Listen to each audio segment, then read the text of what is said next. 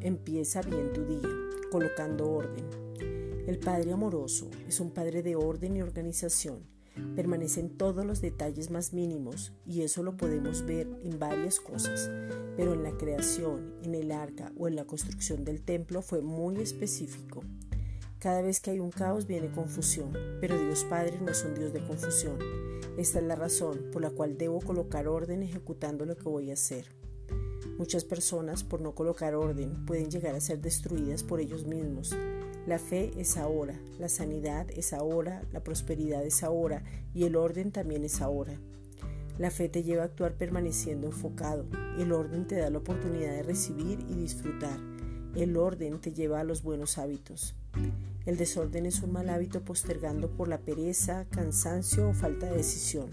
Si no hay orden, no hay expansión. Génesis 1.6.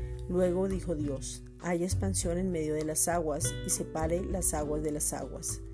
Esta es una reflexión dada por la Iglesia Gracia y Justicia.